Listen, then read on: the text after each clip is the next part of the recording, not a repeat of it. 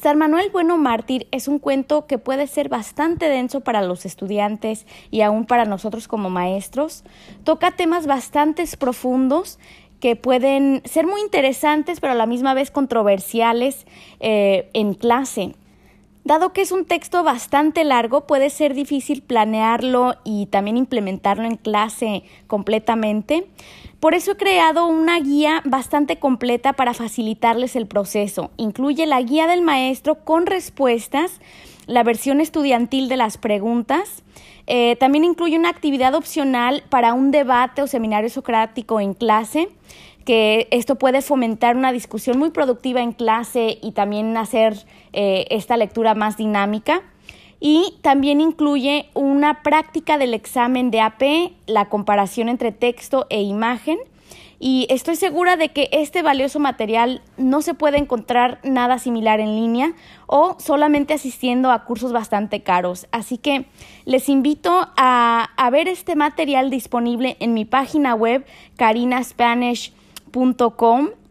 eh, recuerden que este material didáctico muchas veces las escuelas pueden patrocinarlo, así que les invito a, a buscar esta guía completa en mi página web carinaspanish.com y espero que les sea de mucha ayuda. Ahora continuamos con el podcast de San Manuel Bueno Mártir. Hola amigos, el día de hoy vamos a comentar la obra San Manuel Bueno Mártir, escrita por el español Miguel de Unamuno. Este autor perteneció a la generación del 98 y recuerden que la generación del 98 fue un movimiento de escritores quienes se distinguieron por escribir durante un periodo de tiempo muy difícil en la historia de España.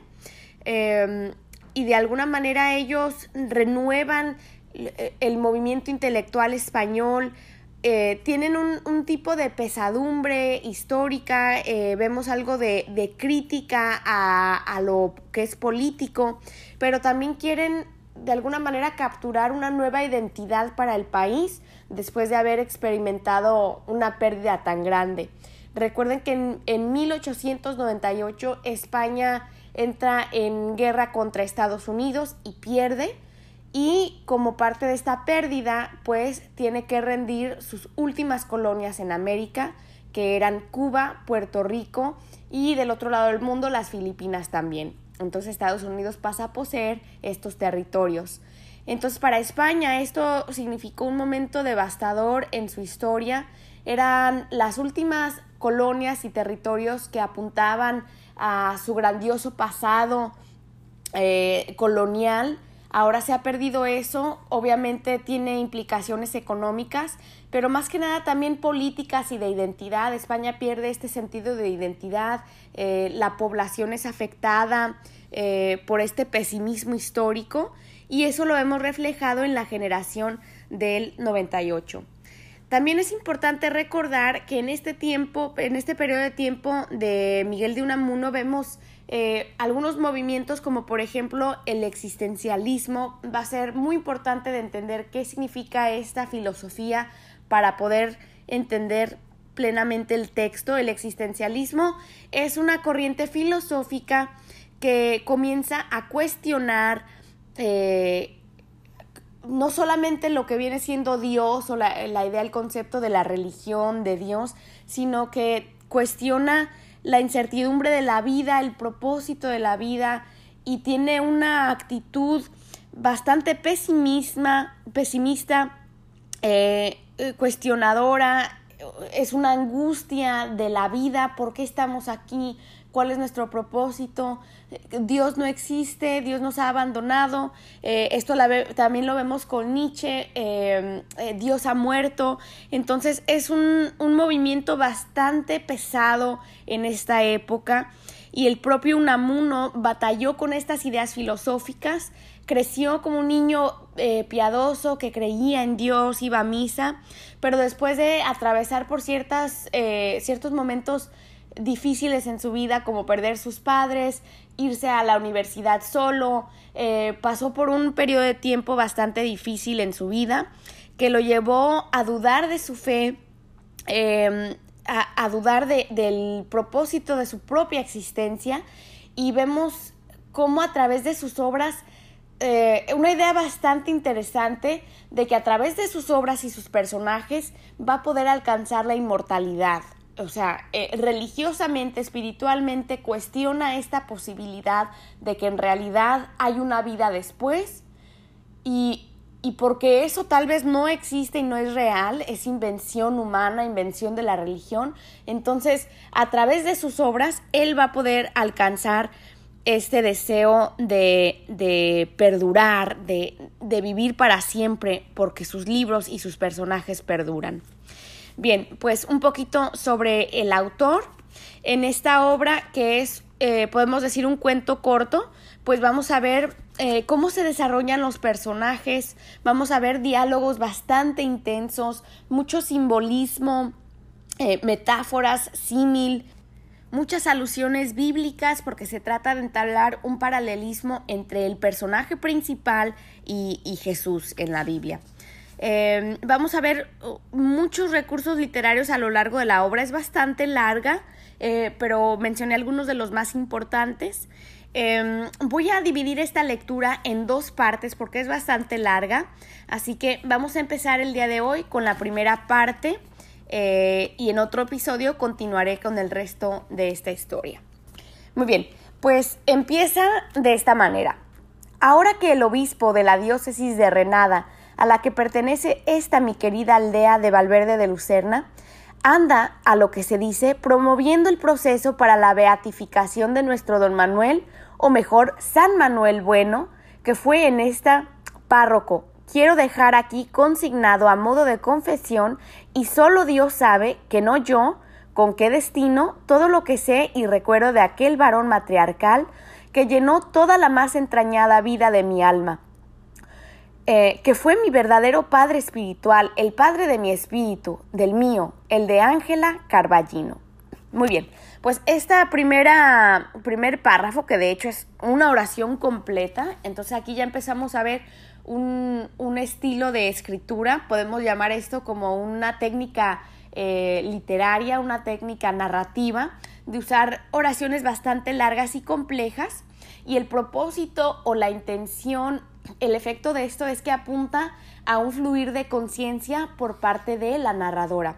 Y la narradora nos da su nombre, se llama Ángela Carballino, al decir eh, mío del mío, el de Ángela Carballino. Aquí nos da un poco de su identidad.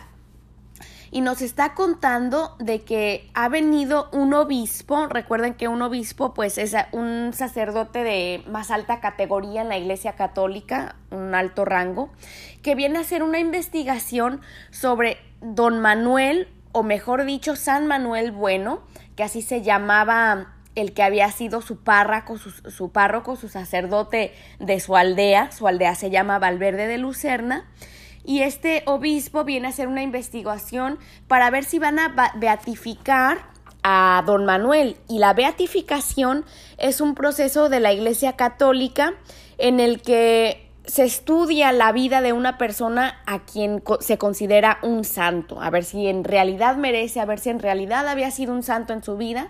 Entonces, Ángela va a dar testimonio sobre, sobre este personaje, sobre San Manuel y se, ve que tiene, le tiene mucho afecto porque lo llama, lo identifica como un varón matriarcal, llenó toda mi vida, mi alma, fue mi padre espiritual. Em, entonces vemos este gran afecto que la narradora le tenía a este hombre y aquí ya empezamos a ver algunos de los recursos literarios que, que se usan bastantes para caracterizar a este hombre. Varón matriarcal es casi como una yuxtaposición, un, una antítesis porque habla varón, que es un hombre fuerte, eh, la figura masculina, pero se usa el adjetivo matriarcal para contrastar su, su figura varonil, eh, porque era un hombre como si fuera una figura materna para este pueblo. Pensemos que una matriarca, una mujer madre, eh, cuida por sus hijos, cuida por el bienestar de su comunidad, una matriarca da, da, todo de sí para los demás, especialmente para sus hijos. Entonces, don Manuel, siendo un párroco, un sacerdote de la iglesia, va a tener esta actitud o característica femenina de cuidar por los suyos. Obviamente no es un padre biológico, un padre espiritual que, que le va a importar mucho los suyos. Otra cosa importante de notar en, esta primera, en este primer párrafo es que Ángela está hablando, nos dice, a modo de confesión.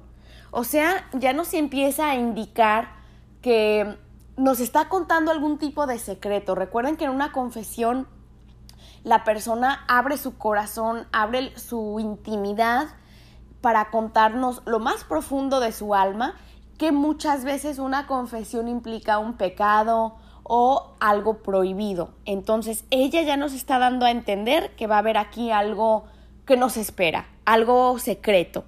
Bien, entonces esto es lo que nos da a entender en su primer párrafo. Para continuar nos sigue diciendo, al otro, a mi padre carnal y temporal, apenas si le conocí, pues se murió siendo yo muy niña. Sé que había llegado de forastero a nuestra Valverde de Lucerna, que aquí arraigó al casarse con mi madre. Trajo consigo unos cuantos libros del Quijote, obras de teatro clásico, algunas novelas, historias, el Bertoldo, todo revuelto, y de esos libros, los únicos casi que había en toda la aldea, devoré yo en ensueños siendo niña.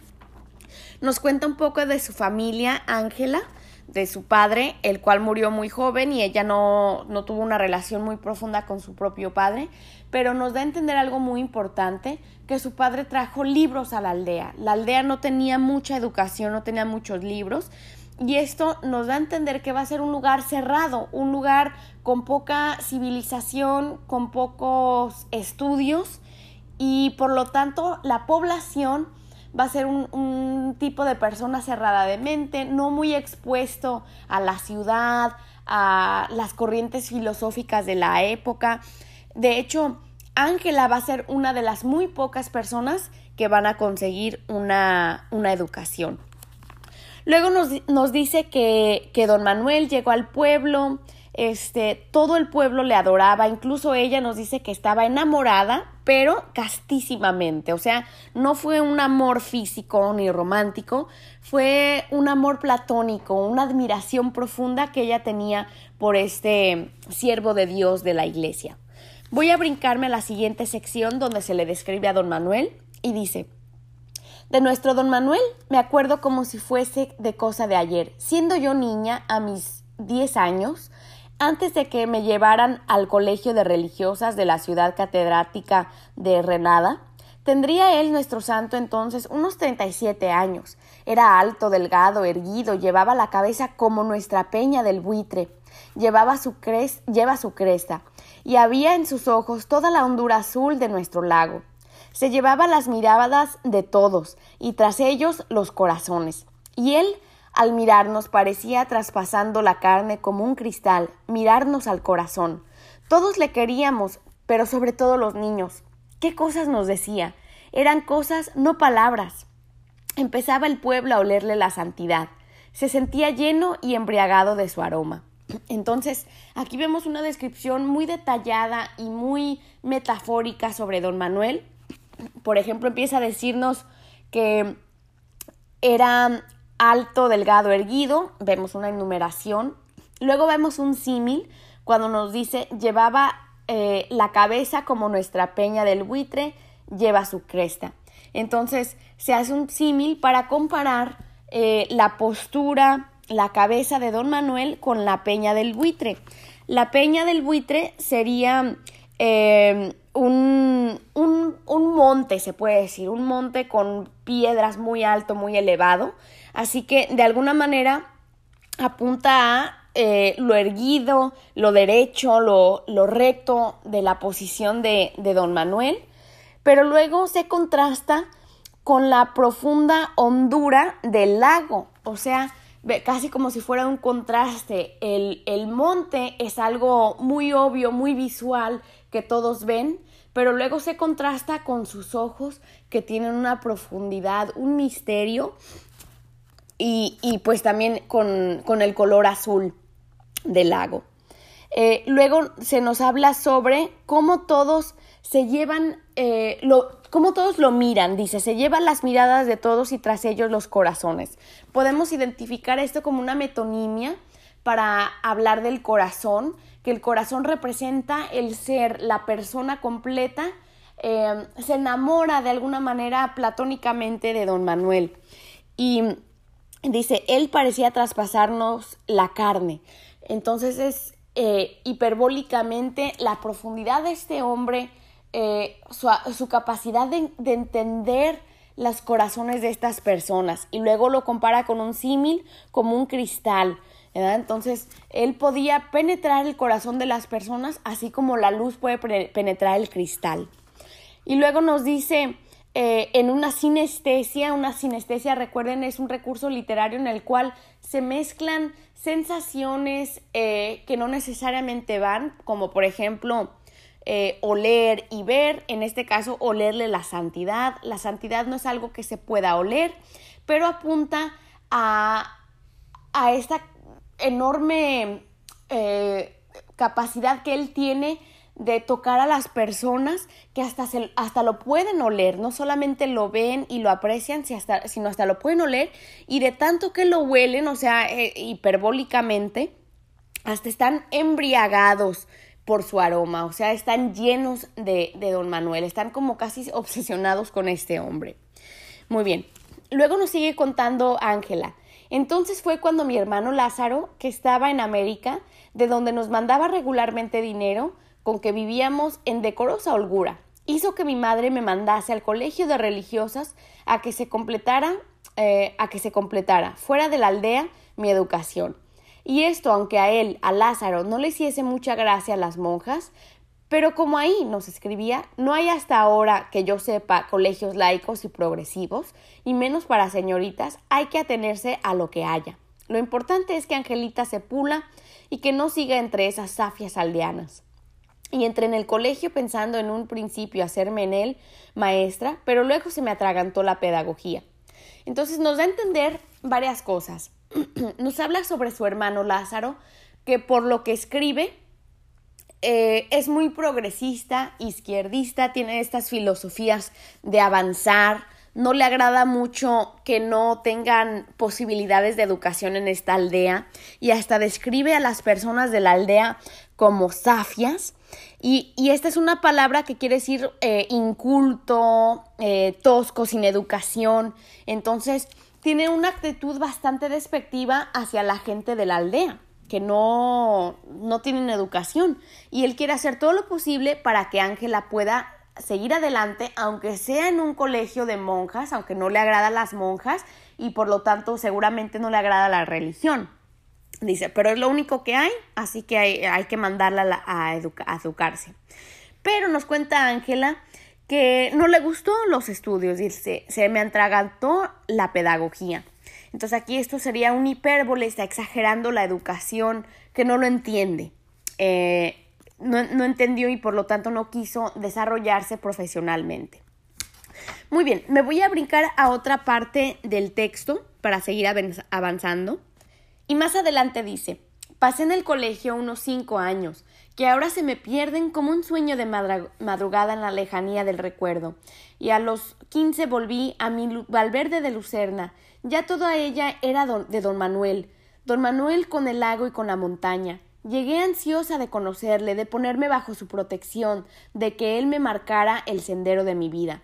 Entonces, em, pasó varios años estudiando, regresa de 15 y vemos este afecto que ella siente a su aldea y dice mi Valverde de Lucerna y esto se contrasta, por ejemplo, con la actitud que tendría su hermano de que no quería la aldea, no quería que ella se, se pudriera ahí entre, entre la gente maleducada, bueno, no maleducada, pero en el sentido de em, no estar letrada, en el sentido de no estar educada la gente. Pero ella le tiene mucho afecto a, a, de dónde viene, a su aldea, y quiere conocer y entablar una relación con don Manuel eh, para que le ayude a encontrar el sendero de su vida, el propósito de su vida. Eh, también es interesante notar la descripción, porque recuerden que esta es una memoria de ella, nos indica que los años se le perdieron como un sueño de madrugada. Entonces aquí vemos un símil eh, para em, comparar cómo los años en la, en la escuela se le pasaron como un sueño de madrugada, que ya ni te acuerdas cuando despiertas. Sigue diciendo el texto. Decíase que había entrado en el seminario para hacerse cura con el fin de atender a los hijos de una su hermana recién viuda, de servirles de padre, que en el seminario se había distinguido por su agudeza mental y su talento, y que había rechazado ofertas de brillante carrera eclesiástica, porque él no quería ser sino de su Valverde de Lucerna, de su aldea perdida como un broche entre el lago y la montaña que se mira en él. Entonces nos da un poco del trasfondo de la historia de don Manuel, y el motivo por el cual quiso ser sacerdote. No nos indica necesariamente una devoción a Dios o una devoción por la Iglesia Católica, sino más bien una devoción por su familia y por su pueblo, de querer ser una figura paterna para aquellos que él ama. Y luego nos da a entender que no es ambicioso, eh, fue muy inteligente, muy talentoso, muy dedicado y hasta pudo haber tenido oportunidades profesionales eh, superiores, pero él no quiso. Y vemos ese afecto que tiene Ángela, también lo vemos en, en Don Manuel, eh, cuando nos dice que él no quería ser de nadie más que de su barberde de Lucerna. Entonces, una gran dedicación a su pueblo y a su gente. Y luego se nos compara la aldea con un símil diciendo su, aldea perdida como un broche entre el lago y la montaña que se mira en él. Entonces, esto nos da a entender eh, la pequeñez de esta aldea. Es una aldea súper pequeñita eh, que se pierde en la grandura de la naturaleza. Y luego volvemos a ver que se compara el lago y la montaña con Don Manuel. Son como símbolos que que, lo describen, este, esta imponente montaña que todos miran, que todos admiran, la figura de don Manuel simbólicamente, pero luego el lago, que son unas aguas y no se, no se ve la profundidad del lago, así como tal vez no ven la profundidad de los pensamientos y del corazón de don Manuel.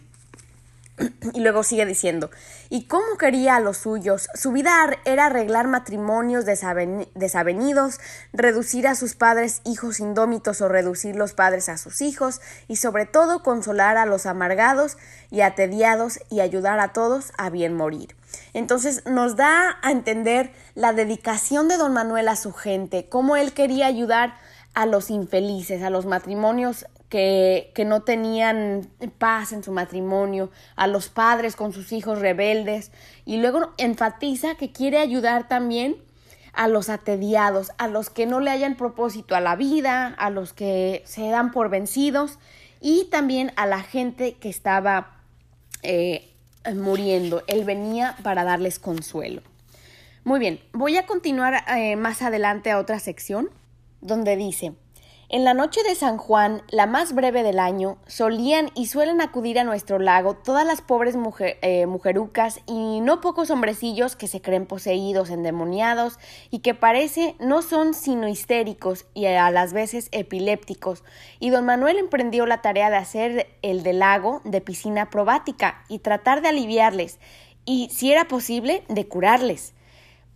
Y era tal la acción de su presencia, de sus miradas, y tal sobre todo la dulcísima autoridad de sus palabras, y sobre todo de su voz, qué milagro de voz, que consiguió curaciones sorprendentes, con lo que creció su fama que atraía a nuestro lago y a él a todos los enfermos del contorno. Y alguna vez llegó una madre pidiéndole que hiciese un milagro en su hijo, a lo que contestó sonriendo tristemente. No tengo licencia del señor obispo para hacer milagros. Bien, entonces vemos en este párrafo cómo se describe esta actitud o estas capacidades milagrosas que tiene don Manuel.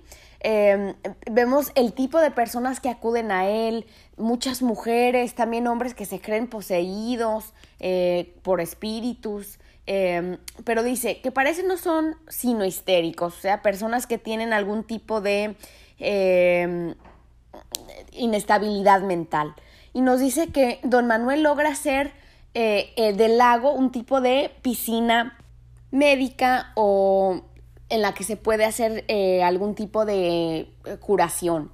y esto se compara con en la Biblia Jesús hizo varios milagros en los que él pudo em, sanar a enfermos, hacer caminar a paralíticos, sanó a personas endemoniadas. Entonces empezamos a ver este paralelismo entre Don Manuel y Jesucristo, en este caso por lograr hacer milagros. Vemos también el uso de exclamaciones para mostrar em, la sorpresa y la emoción de escuchar a Don Manuel. Ángela dice, qué milagro de voz. Entonces, era casi como que solo con su voz, el poder de su voz, las personas se curaban, que obviamente tenían mucha fe en él, que empezó a ganar popularidad en los alrededores, pero luego cuando alguien viene a pedirle que haga eh, un milagro verdadero, eh, dice, no tengo licencia del señor obispo para hacer milagros. Entonces, em, de alguna manera trata de esquivar ese pedido.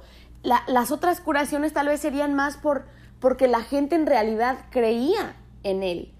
Pero entonces, a la inversa, tal vez él no cree, Le, preocupaba eh, eh, que vinieran a reconocerlo y, a pedirle milagros así de la nada. Bien, vamos a continuar a otra parte eh, donde nos habla sobre Blasillo el Bobo, que era uno de los miembros de la comunidad y este dice, y a este es a quien más acariciaba y hasta llegó a enseñarles cosas que, que parecían milagros que las hubiese podido aprender. Y el propósito es que este Blasillo, el bobo, nos dice que era un pobre idiota de nacimiento, o sea, era un niño que nació mal, con, retraso mental, pero don Manuel lo quería mucho y, le enseñaba cosas y que, a que hasta parecía milagroso que pudiera aprender estas cosas este niño eh, con retraso. Em, y luego más adelante nos habla sobre la maravillosa voz de don Manuel, dice, em, una voz divina que hacía llorar cuando al oficiar en misa mayor o solemne entonaba el prefacio, estremecíase la iglesia, y todos los que le oían sentíanse, sentíanse conmovidos en sus entrañas. Su canto saliendo del templo iba a quedarse dormido sobre el lago y al pie de la montaña. Y cuando en el sermón de Viernes Santo clamaba aquello de Dios mío, Dios mío, ¿por qué me has abandonado? Pasaba por el pueblo todo un temblor hondo como por sobre las aguas del lago en días de cierzo de hostigo. Y era como si oyesen a nuestro Señor Jesucristo mismo, como si la voz brotara de aquel viejo crucifijo a cuyos pies tantas generaciones de madres habían depositado sus congojas como que una vez al oírlo su madre, la de don Manuel, no pudo contenerse y desde el suelo del templo en que se sentaba gritó Hijo mío, y fue un chaparrón de lágrimas entre todos. Voy a pausar aquí para explicar. Em, nos detalla mucho el poder de su voz, la maravillosa voz que tiene este hombre, especialmente cuando da misa. Eh, y luego empezamos a ver una personificación de su voz cuando dice que su voz sale del templo para quedarse dormido sobre el lago y al pie de la montaña. Entonces obviamente está personificando el poder de su voz que logra salir del templo y eh, la capacidad de quedarse dormido, obviamente la voz no duerme, pero es como que si se quedara eh, en los alrededores del pueblo, de la aldea. Y específicamente nos vuelve a mencionar otra vez el lago y, la montaña. Recuerden que el lago y la montaña son símbolos de la naturaleza que caracterizan a don Manuel. Y luego eh, otra parte importante en este párrafo es que cuando don Manuel está dando la misa del Viernes Santo y usa estas palabras de Dios mío, Dios mío, ¿por qué me has abandonado? Em, es una alusión directamente a, la muerte de Jesús cuando Jesús está a punto de morir y también siente este abandono eh, de parte de Dios el Padre y dice, ¿por qué me has abandonado? Eh, pero don Manuel lo dice con, con esta voz tan profunda que es casi como si él también se sintiera de esa manera. Em, y, las personas que lo escuchan empiezan a llorar, se sienten muy conmovidos, es como si el propio Jesús también estuviera diciendo eso. Entonces, claramente vemos este paralelismo entre, Jesucristo y don Manuel. Em, y, conmueve tanto a las personas, dice su propia madre también dice, hijo mío, eh, y luego vemos que todos se sueltan a llorar, vemos un hipérbole, una exageración de la cantidad de lágrimas que todos, eh, de que todos empiezan a llorar juntos por la, la gran emoción que les causa don Manuel. Me voy a brincar más adelante eh, en esta ocasión llegan para interrogar a don Manuel y presentarle aquí una, un dilema y le dicen, a ver si usted, don Manuel, consigue que este bandido declare la verdad. Y él responde, para que luego pueda castigársele, replicó el santo varón. No, señor juez, no. Yo no saco a nadie una verdad que le lleve acaso a la muerte. Allá entre él y Dios. La justicia humana no me concierne. No juzgáis, no juzguéis para no ser juzgados, dijo nuestro Señor. Entonces vemos aquí un diálogo, una conversación que vuelve la, la narración más dramática, eh, nos da a entender qué tipo de persona era don Manuel. Obviamente podemos aquí pausar y decir, Ángela, la narradora, se acuerda de todas... Eh, de todo, todos los diálogos entre tantos personajes. Obviamente es parte del efecto literario, pero eh, podemos aquí preguntar eso, ¿no? Porque eh, Ángela estaría recordando todo esto que ocurrió en el pasado. Pero bien, eh, el punto de esta conversación es mostrarnos el tipo de persona que era don Manuel, que nunca actuaba para hacerle mal a alguien, aunque fueran un ladrón, dice, yo, yo no me voy a meter allá entre Dios y él, eh, y luego hace una cita bíblica, no juzguéis para no ser juzgados. Entonces, vemos esta actitud como de Jesús, em, que Jesús también había dicho en una ocasión en la Biblia eh, a una mujer prostituta, les dijo a los demás, el que sea santo, que, la, que lance la primera piedra. Y pues nadie lanzó la primera piedra porque nadie es santo. Entonces aquí también él viene como a rescatar este hombre pecador.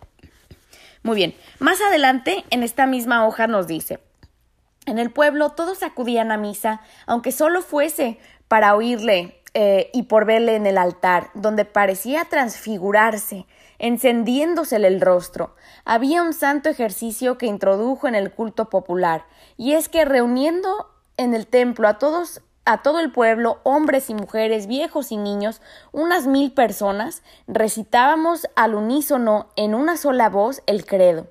Creo en Dios Padre Todopoderoso, Creador del cielo y la tierra. Y lo que sigue.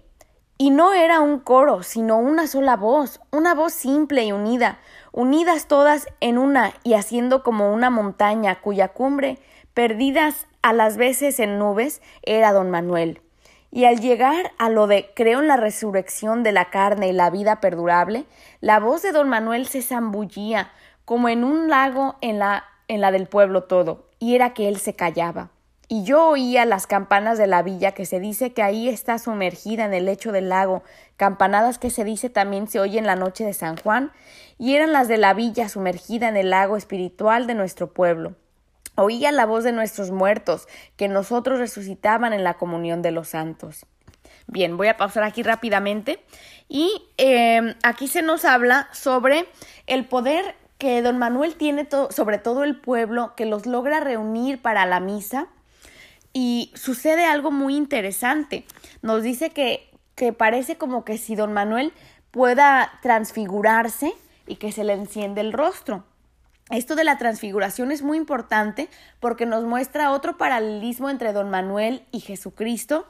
En la Biblia Jesús también tuvo una ocasión en, el, en la que él se transfiguró en el monte, eh, se le aparecieron, creo que eran Moisés y Elías, y, y, tuvo como un cambio de ropa, emblanquecido, su rostro se emblanqueció, entonces fue como un momento muy espiritual Em, que obviamente pasó Jesús, pero también en esta ocasión lo está pasando don Manuel. Entonces será una forma de apuntar a su santidad.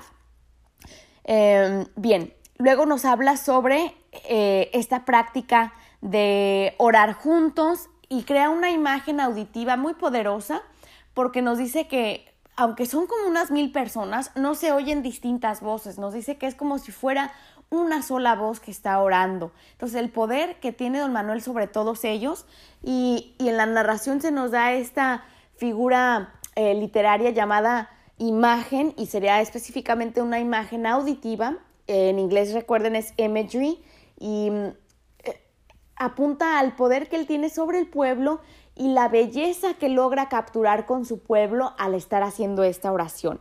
Sin embargo, lo más importante en esto es notar lo que sucede durante la oración. Eh, que cuando llegan al credo, y esto es parte de la práctica católica, hay una frase que dice, creo en la resurrección de la carne y la vida perdurable. Y es muy importante notar que se nos dice que la voz de don Manuel se va perdiendo poco a poco y enmudece. No se la escucha, solamente se escucha el pueblo. Y tal vez ellos no le harían, no le pondrían gran atención a esto que ocurre, pero luego nos va a decir Ángela que ahora que ella conoce su secreto, ha comprendido por qué hace esto. Entonces es muy interesante notar, también se hace aquí eh, algunos recursos literarios al describir esta ocasión. Por ejemplo, eh, usa el símil cuando dice que la voz de don Manuel se zambullía como en un lago, eh, en la del pueblo todo. Entonces compara lo que le, ocurre a su voz de don Manuel como si le estuviera, como si se estuviera ahogando en el lago. muy bien. luego más adelante nos dice, Después, al llegar a conocer el secreto de nuestro santo, he comprendido que era como si una caravana en marcha por el desierto, desfallecido el caudillo al acercarse al término de su carrera, eh, le tomaran en hombros los suyos para meter su cuerpo sin vida en la tierra de promisión. Los más no querían morirse sino cogidos de su mano como de un ancla. Bueno, pausa rápidamente. Aquí se nos hace en esta, eh, en esta ocasión una comparación, un paralelismo y una alusión bíblica eh, con Moisés. Aquí nos dice el caudillo. No nos dice quién es este caudillo, eh, no lo identifica, pero si conocen un poco de la Biblia, pues em, los israelitas estuvieron, como aquí dice el texto, en caravana por el desierto, estuvieron marchando por el desierto unos 40 años, liderados por Moisés, sin embargo, antes de llegar a la tierra prometida que Dios les había dado, y aquí Ángela dice la tierra de promisión, eh, Moisés muere, no, no logra eh, entrar vivo a la tierra prometida y el, y el pueblo tiene que cargar con su cuerpo. Entonces es un paralelismo como si el pueblo de los israelitas que marchaba en caravana fuera la aldea, el caudillo Moisés que era el líder de los israelitas, sería eh, paralelamente don Manuel. Y interesante la, esta parte de no entrar a la tierra de promisión, no entrar a la tierra prometida. Entonces nos está dando a entender que don Manuel no va a entrar a la tierra de prometida. Vemos que se calla a la hora de hablar sobre la resurrección, sobre la vida eterna.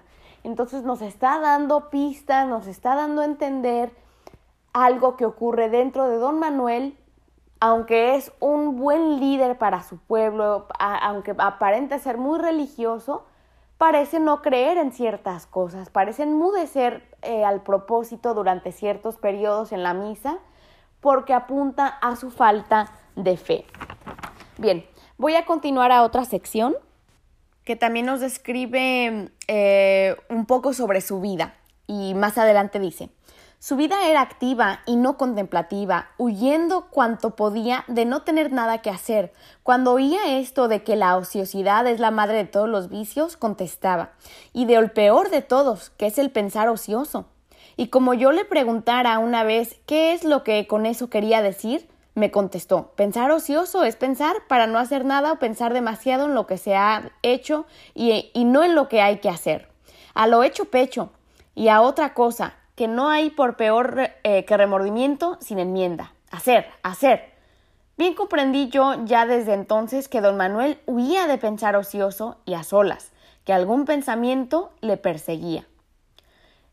Bien, entonces en esta ocasión se nos da a entender em, la filosofía de la vida de don Manuel, que no quiere tener una vida contemplativa, contemplativa, sino más bien activa. Y contemplativa hace referencia a, la meditación, a la oración. De hecho, hay muchos religiosos que, son monásticos, que se van a monasterios y pasan eh, el resto de sus vidas en soledad, apartados de la civilización, eh, orando, pensando, escribiendo. Pero don Manuel nos dice que él no podría tener ese tipo de vida contemplativa como algunos eh, religiosos la llevan. Dice, para él, él tenía que ser activo. Y nos da a entender que pues tiene miedo a estar solo por el tipo de pensamientos a los que puede llegar. No nos dice en qué piensa, pero sí nos da a entender que el peor de todos los vicios es el pensar ocioso. Y ocioso es pues algo que no es productivo, algo que, se, que ocurre durante el tiempo de no estar activos eh, y para él sería una, una pérdida de tiempo, pero nos da a entender Ángela que algún pensamiento le perseguía como si, y, tiene esta connotación negativa, algo, algo que te persigue no es necesariamente algo positivo, puede ser algo que te acecha, algo que te puede causar mal. Entonces hay que notar estas palabras, la connotación de las palabras que nos da a entender eh, un poco más sobre don Manuel. Entonces él no quiere estar solo, no quiere pasar mucho tiempo eh, pensando, analizando cosas, porque puede ser que algún pensamiento negativo eh, lo agobie. Entonces, por lo tanto, en vez de pensar, va a querer estar activo para no tener ese tiempo a solas y contemplar su vida. Nos sigue hablando de, otros, de otras actividades eh, que él hace, por ejemplo, actividades manuales, ayuda a los enfermos, ayuda hasta a los doctores. Entonces vemos su tipo de santidad es em, estar disponible, ayudar a los que estén necesitados que de alguna manera esa es la verdadera religión, o sea, la verdadera religión y hasta la Biblia misma lo dice es ayudar al prójimo, visitar a las viudas, a los encarcelados, etcétera. Entonces, don Manuel lleva esta vida activa y es por eso también que lo consideran un santo por tanto tiempo que pasa con los suyos para traerles el bien. Luego nos dice que eh, le conmovía profundamente la muerte de, un de los niños. Dice, un niño que nace muerto o que se muere recién nacido y un suicidio, me dijo una vez, son para mí de los más, de los más terribles misterios. Un niño en cruz. Entonces, para don Manuel, la muerte es un misterio profundo, es algo que, especialmente en los niños, algo que él no puede comprender.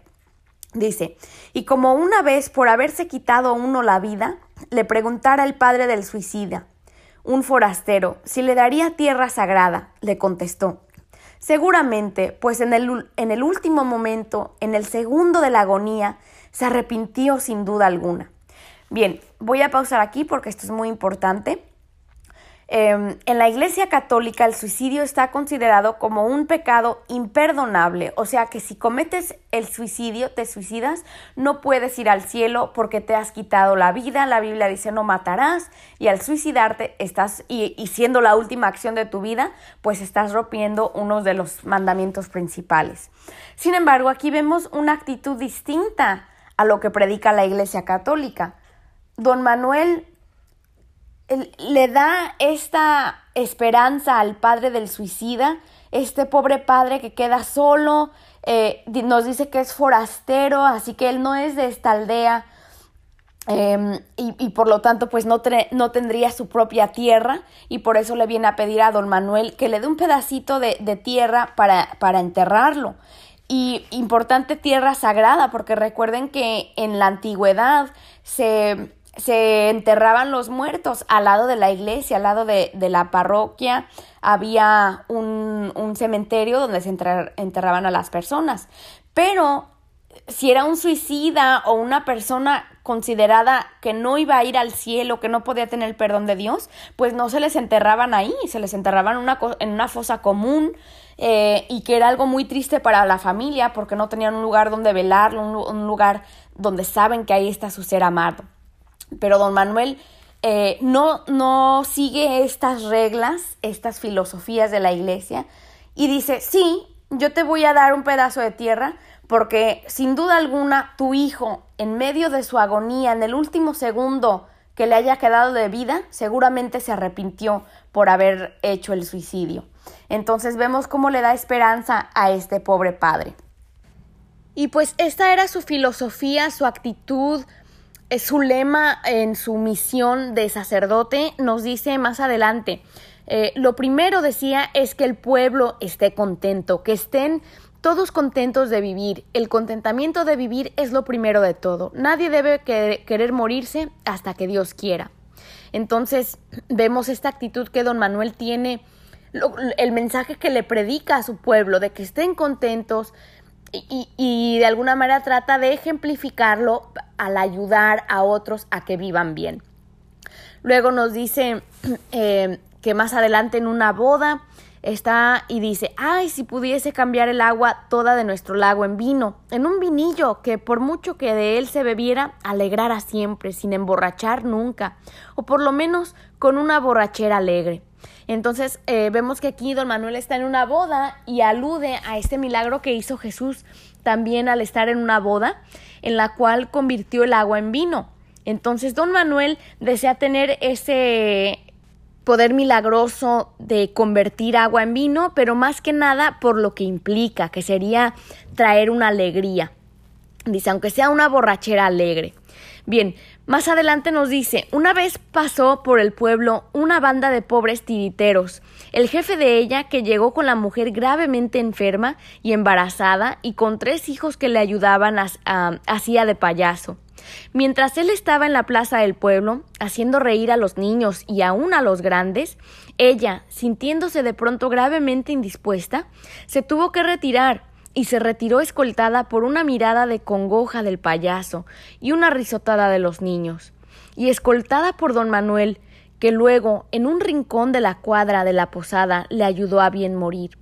Y cuando acabada la fiesta supo el pueblo y supo el payaso la tragedia, fuéronse todos a la posada y el pobre hombre diciendo con llanto en la voz Bien se dice, señor cura, que es usted todo un santo. Se acercó a éste, queriendo tomarle la mano para besársela, pero don Manuel se adelantó y tomándosela al payaso pronunció ante todos El santo eres tú, honrado payaso. Te vi trabajar y comprendí que no solo lo haces para dar pan a tus hijos, sino también para dar alegría a los de los otros. Y yo te digo que tu mujer, la madre de tus hijos, a quien ha despedido a Dios mientras trabaja, trabajabas y alegrabas, descansa en el Señor, y que tú irás juntamente con ella, ya que te paguen riendo los ángeles a los que haces reír en el cielo de contento. Entonces, una, un, un episodio aquí muy, muy triste, muy conmovedor, pero que también nos, nos ejemplifica la actitud de don Manuel, eh, su disponibilidad para ayudar al prójimo. Entonces, en esta ocasión, eh, vienen, viene una familia de payasos a la aldea para entretener, pero la esposa está enferma eh, y durante su espectáculo el papá está entreteniendo al pueblo, la esposa se siente mal, tiene que irse y nos dice, y es muy conmovedor, dice que ella se retiró escoltada por una mirada de congoja del payaso. O sea, este pobre hombre no pudo hacer nada más más que quedársele viendo a su pobrecita esposa que tiene que irse. ¿Por qué? Porque él tiene que dedicarse a su trabajo para poder tener algo de dinero y ayudar a sus hijos a seguir adelante. Y, don Manuel le ayuda a esta mujer a morir y el, el payaso le dice, usted es un santo, eh, eh, gracias por ayudar a mi esposa a bien morir y lo bonito que le responde don Manuel, dice, no, el santo eres tú, porque aunque tu esposa estaba mal, tú eh, te encargaste de hacerle, de traer la alegría a este pueblo mientras tú sufrías por dentro para poderle darle de comer a tus hijos. Y dice, cuando tú te mueras te vas a volver a encontrar con tu mujer y eh, los ángeles se van a reír junto contigo de alegría, que tú les das alegría. Y luego nos dice eh, que todos lloraron juntos, era una tristeza. Y luego ella nos dice, he comprendido que la alegría imperturbable de don Manuel era la forma temporal y terrena de una infinita y eterna tristeza que con heroica santidad recataba los ojos y a los oídos de los demás. Entonces aquí Ángela crea una conexión, una comparación entre don Manuel y esta escena del payaso. Ambos hombres eh, proyectan felicidad, proyectan alegría, pero de forma, dice, temporal y terrena, o sea, por fuera. Pero por dentro llevan una eterna tristeza, o sea, el payaso había estado profundamente triste por lo de su esposa mientras tenía que alegrar al pueblo. Similarmente, don Manuel lleva por dentro una tristeza mientras trata de consolar y alegrar a su gente del pueblo. Y esto le da una heroica santidad. Heroica porque es un héroe, es eh, una persona profundamente entregada y altruista a su gente, así como eh, lo había sido el payaso en ese momento para el pueblo, dice, pero eh, en realidad lo que cargan dentro de sí es una, una tristeza. Y luego mm, Ángela nos da a entender, eh, nos dice que don Manuel le temía, tenía miedo a estar solo. Dice, un poquito más adelante, em, lo que sí recuerdo es que como una vez hablando de la abadía le preguntase yo cómo era que no se le había ocurrido ir al, al claustro me contestó. Y claustro es este lugar de monasterio donde se encierran los religiosos, no salen a la, a la ciudad, a la civilización, sino más bien se quedan por dentro, no pueden salir. Y, don Manuel le responde diciendo, no es sobre todo porque tenga, como tengo, mi hermana viuda y mis sobrinos a quien sostener, que Dios ayuda a sus pobres, sino porque yo no nací para ermitaño, para anacoreta. Eh, la soledad me mataría el alma, y en cuanto a un monasterio, mi monasterio es Valverde de Lucerna. Yo no debo vivir solo, yo no debo morir solo, debo vivir para mi pueblo, morir para mi pueblo. ¿Cómo voy a salvar mi alma si no salvo la de mi pueblo? Entonces vemos eh, la actitud, la motivación de don Manuel en este párrafo. Mm, nunca hubiera considerado la opción de irse a un encerramiento, a un, a un monasterio, no solamente porque tiene a su, a su, a su hermana y a sus sobrinos viudos, de, eh, y, viudos y huérfanos de padre, sino porque nos dice que la soledad le mataría el alma, él no, él no aguantaría. Dice, mi monasterio, este aquí, esta, esta aldea es mi monasterio. Que recuerden que la aldea era bastante pequeña de todas formas y estaba en, en, en el monte, en, en medio de la naturaleza. Y luego dice, ¿cómo voy a salvar mi alma? Porque se supone que los que viven en el monasterio pues están constantemente en oración, en meditación, para salvarse a sí mismos. Pero más bien dicen, yo prefiero salvar eh, a mi pueblo que mi propia alma. O sea, para él eso no tendría sentido. Y luego dice Ángela, pero es que ha habido santos ermitaños solitarios, le dije. Sí, a ellos les dio el Señor la gracia de soledad que a mí me ha negado, y tengo que resignarme. Yo no puedo perder a mi pueblo para ganarme el alma. Así me ha hecho Dios. Yo no podría soportar las tentaciones del desierto. Yo no podría llevar solo la luz, la cruz del nacimiento. Entonces aquí una, una oración eh, muy profunda, una frase muy profunda que hace referencia, alude a Cristo. Recuerden que Jesús Em, anduvo en el desierto por 40 días sin comer y en el desierto Jesús enfrentó muchas tentaciones de, Satanás, pero jamás cayó en tentación, fue fuerte. Entonces aquí eh, don Manuel contrasta su actitud, dice, yo no podría aguantar las tentaciones del desierto, pero lo importante notar es no solamente la conexión que hace eh, con Jesús, sino qué tipo de tentaciones tendría don Manuel. Para Jesús las tentaciones fue comer porque no había comido, la tentación fue eh, lanzarse y pedirle a Dios que a sus ángeles que vengan a protegerlo del, del vacío y eh, era otro como de adoración, de que todos lo adoraren, adorasen. Em, pero Jesús no cayó en la tentación. Ahora, don Manuel, tal vez esas no serían las tentaciones que él enfrenta. ¿Cuáles serían las que él enfrenta? Y nos da a entender un poco eh, al decir yo no podría llevar solo la cruz del nacimiento. Y esta es una frase muy interesante para comentarla con los estudiantes. Hay que pensar qué significa, qué simboliza la cruz. Muchas veces cuando vemos una cruz, bueno, pues puede ser la religión, pero en este caso también la cruz implica muerte.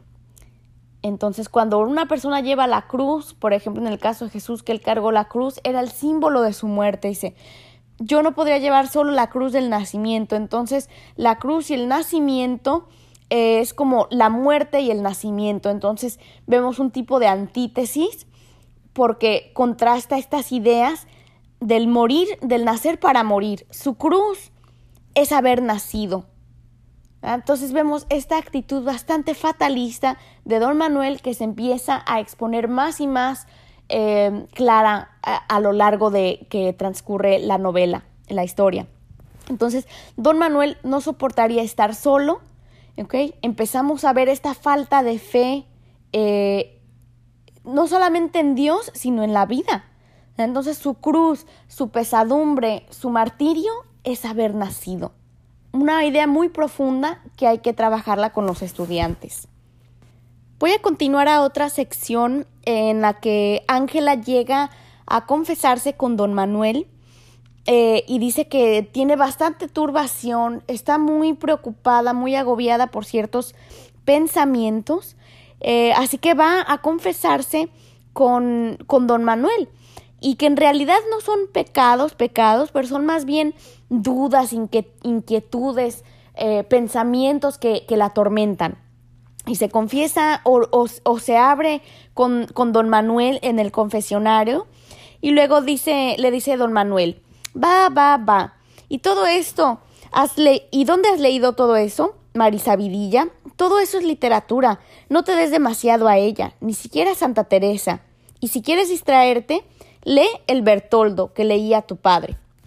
Entonces, en esta confesión, el consejo que le da don Manuel a Ángela es que se distraiga, que no lea mucho, dice, esas dudas que tienes te la traen la literatura, no leas mucho, no te creas muy, eh, muy sabia, mejor distráete con el Bertoldo. El Bertoldo es un libro eh, que cuenta historias de un campesino, entonces una, una literatura que distrae. Dice, ni siquiera leas tanto a Santa Teresa. Santa Teresa era una escritora del siglo de oro que era religiosa, y vivía una vida, pues, eh, de estas a las que rehuye don Manuel, una vida monástica de reflexión. Según eso, Santa Teresa tuvo visiones y escribía mucho sobre, sobre su experiencia religiosa. Entonces, don Manuel no quiere instigar a Ángela a, que lea este tipo de literatura que la va a hacer pensar y reflexionar más, sino que lea literatura que la vaya a distraer. Y es irónico porque se supone que un religioso te va a, a motivar a que leas literatura religiosa, eh, bíblica, pero más bien quiere que lea cosas que la van a distraer su mente.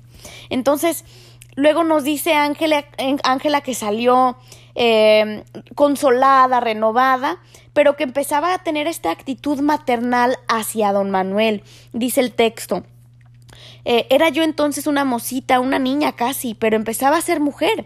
Sentía en mis eh, entrañas el jugo de la maternidad, y al encontrarme en el confesionario junto al santo varón, sentí como una callada confesión suya en el susurro sumiso de su voz. Y recordé como cuando al clamar él en la iglesia las palabras de Jesucristo, Dios mío, Dios mío, ¿por qué me has abandonado? Dice, a su madre, la de don Manuel, respondió desde el suelo, Hijo mío, y oí ese grito que desgarraba la quietud del tiempo, y volví a confesarme con él para consolarme, consolarle. Entonces, Ángela, eh, vemos como que hay una inversión de los papeles. Al principio, Don Manuel había sido como su padre matriarcal, acuérdense de esa palabra que usó, pero ahora ella invierte ese papel y ahora ella es la que siente una actitud maternal hacia él, un, tipo de lástima y em, ella empieza a intuir que don Manuel sufre por, por dentro. Entonces va de nuevo a hablar con él en el confesionario y, y empieza a hacerle ciertas preguntas a don Manuel y él le responde diciendo, Em, a eso ya sabes, a lo del catequismo, eso no me lo preguntéis a mí, que soy ignorante. Doctores tiene la Santa Madre Iglesia que os sabrán responder. Entonces, don Manuel trata de evitar sus preguntas de Ángela, estas preguntas profundas sobre la vida, la religión, etc. Y él dice, no, en la Iglesia Católica hay doctores, a mí no me preguntes. Y luego ella le dice, pero si el doctor aquí es usted, don Manuel. Yo, doctor, doctor, yo, ni por pienso. Yo, doctor Silla, no soy más que un pobre cura de aldea. Y esas preguntas, ¿sabes quién te las insinúa? ¿Quién te las dirige? Pues el demonio. Y entonces envalentonándome, le espeté a boca de jarro. O sea, este, eh, unas palabras así un poco difíciles de comprender, pero quiere decir, envalentonándome, decir, me, me, dio, me di valentía, fuerza, fortaleza, y luego le respondí. Le, le hablé sin pelos en la boca, por así decirle. Y si se las dirigiese a usted, don Manuel, o sea, hablando de estos pensamientos, de estas ideas, que según don Manuel, para que ella no le dé mucho pensamiento, dice, te las está dando el demonio, el diablo te las está dando. Y luego ella se la, se la regresa a don Manuel de alguna manera y le dice, y si las, si, si usted fuera el que tuviese esas preguntas. Y luego él dice, ¿a quién? ¿A mí? ¿Y el demonio? No nos conocemos, hija, no nos conocemos. Y si se las dirigiera, no le haría caso. Y basta, ¿eh? Despachemos, que me están esperando unos enfermos de verdad. Entonces vemos nuevamente cómo don Manuel trata de evitar profundizar estos temas eh, mentales, esta, esta angustia que ella tiene en su mente, en sus pensamientos, y no se compadece de ella, trata de esquivar, darle una, darle una, una respuesta a sus preguntas. Dice, me retiré pensando, no sé por qué, que nuestro don Manuel, tan afamado curandero de endemoniados, no creía en el demonio. Entonces es una ironía, porque según eso, don Manuel había tenido este poder de curar a los enfermos, de curar a los endemoniados, pero ahora resulta, ella intuye que don Manuel no cree en el demonio. Y pues la creencia en el, demonio, por más feo que suene, pues es parte del dogma, es parte de eh, las creencias en la Biblia de la religión. Entonces, si no creen en el demonio, ¿qué, qué, podemos concluir sobre sus creencias? ¿Verdad? Entonces hay un cuestionamiento aquí. Y un poquito más adelante volvemos a ver una instancia similar donde Ángela le pregunta a don Manuel, ¿es que hay infierno, don Manuel? Y él, sin inmutarse, ¿para ti, hija? No. ¿Y para los otros le hay? ¿Y a ti qué te importa? Si no has de ir a él. Me importa por los otros. ¿Le hay? Cree en el cielo, en el cielo que vemos. Míralo. Y me lo mostraba sobre la montaña y abajo reflejado en el lago. Pero hay que creer en el infierno como en el cielo, le repliqué. Sí, hay que creer todo lo que nos enseña a creer la Santa Madre Iglesia Católica, Apostólica y Romana. Y basta. Entonces, otra vez don Manuel esquivando sus preguntas profundas, tratándole de eh, esquivar o, parar de que siga pensando y si hay que creer todo lo que nos diga la Iglesia Católica. Y muy interesante también notar aquí, eh, empieza la conversación sobre el infierno. Y dice, no, tú no te preocupes por el infierno, para ti no va a haber infierno porque ella era una buena persona. Pero luego dice, Cree en el cielo, en el cielo que vemos. O sea, no le apunta al cielo espiritual, al cielo donde se va, eh, donde está Dios o de, donde estarían las almas o etcétera. Dice, pero ve, cree en el cielo en el que vemos. O sea, claro, pues el, el cielo lo vemos, eh, podemos creer en él porque lo vemos. Y luego vuelve a hacer referencia al texto a la montaña y al lago. Recuerden que estos son símbolos de don Manuel. Pero es interesante entonces notar que no le apunta al cielo espiritual, a donde estaría Dios, sino al cielo físico. Entonces podemos intuir más y más y más la falta de fe y de creencia de este nombre, de, en este hombre, hasta el punto de decir que puede ser completamente incrédulo o hasta ateo y que eso sería eh, una ironía profunda y esto sería tal vez esa cruz del nacimiento, porque él predica mucho lo que dice la iglesia apostólica, romana, católica, pero en su interior, recuerden, este lago que él lleva por dentro, no podemos ver su profundidad. Y esto lo vemos específicamente cuando dice, leí no sé qué onda tristeza en sus ojos, azules como las aguas del lago.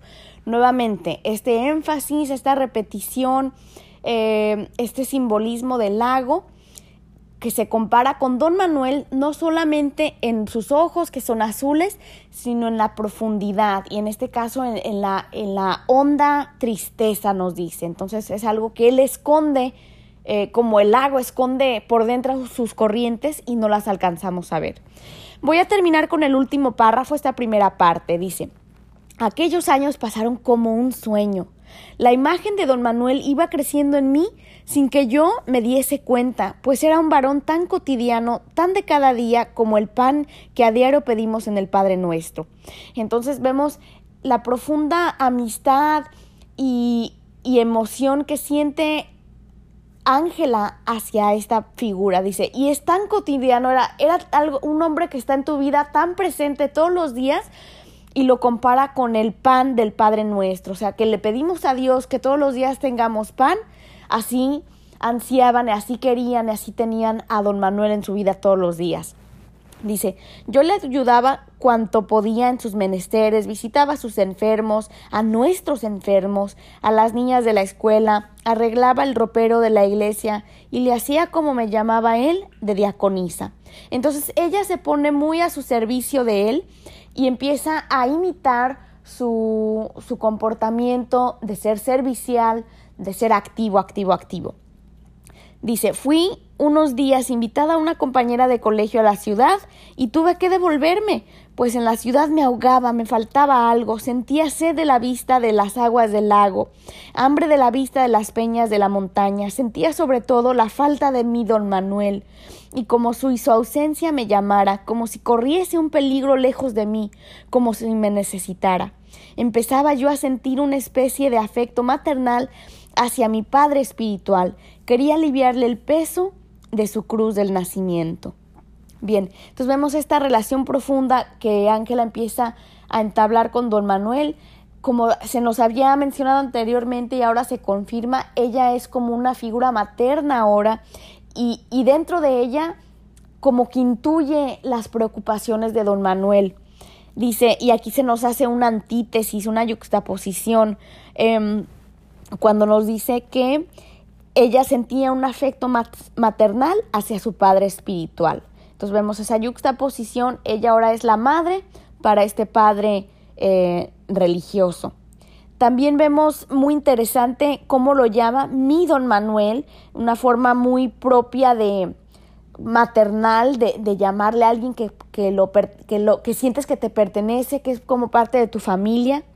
Y luego vemos eh, cómo describe la falta que, siente de él al estar en la ciudad. Ella no es una mujer de ciudad, es toda completamente entregada a su pueblo. Y dice, sentía sed de la vista de las aguas del lago. Entonces vemos aquí la sinestesia nuevamente. Obviamente no podemos sentir eh, sed de la vista, pero se nos hace referencia a las aguas del lago que ella extraña. Dice, hambre de la vista de las peñas de la montaña. Las montañas no se pueden comer, pero nos apunta a esa necesidad que tiene dentro de sí misma, que es como si fuera hambre, que necesitas comer, así ella necesita a su pueblo y a su gente. Muy bien, voy a terminar esta primera parte y en la segunda parte vamos a ver el resto de la historia, cómo se desarrolla, especialmente con la venida de Lázaro, que es el hermano de Ángela, que por lo que habíamos leído, es muy incrédulo en la religión y tiene ciertas ideas más modernas que las que tendría el pueblo tradicional que vive alejado de la ciudad. Espero que les haya sido de ayuda este primer episodio y nos vemos hasta la próxima. Gracias por sintonizar. Les recuerdo amigos que está disponible la guía completa para San Manuel Bueno Mártir. Si van a mi página web carinaspanish.com van a encontrar esta guía eh, bastante completa con la versión del maestro y la versión estudiantil y actividades adicionales que pueden ayudarles a tener una clase bastante dinámica y completa para esta obra. Gracias y hasta la próxima.